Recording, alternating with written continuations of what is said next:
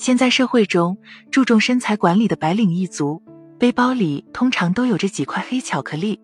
尤其是最近几年，黑巧克力有助于减肥的观点悄然深入人心。黑巧克力的美味，再加上减肥的诱惑，听起来对我们而言，简直是再美好不过的事情了。然而，黑巧克力减肥背后的真相，却只是美国人的一个新闻恶作剧。美国科学记者和德国纪录片导演为了向大家揭露如今媒体的不负责，一同设计了这个恶作剧。他们编造了一份漏洞百出的研究报告，提供给各路媒体。果然，这份未经证实的研究报告和结论在二十多个国家大肆传播，也就让我们心里种下了这颗黑巧克力减肥的种子。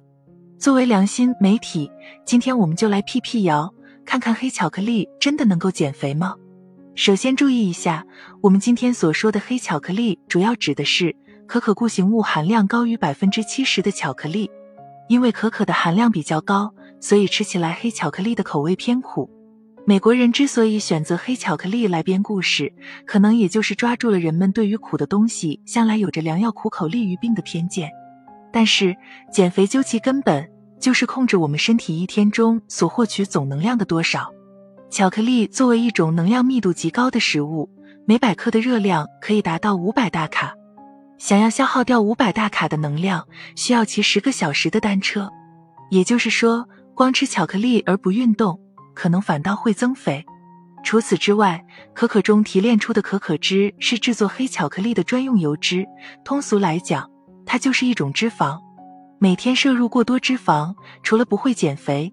反而会增加心血管疾病的发病率。那黑巧克力对我们的身体健康就一无是处了吗？其实每天适当吃一点黑巧克力，虽然不能减肥，但对健康还是有一定好处的。黑巧克力中的多酚物质含量很高，它是一种天然的抗氧化剂。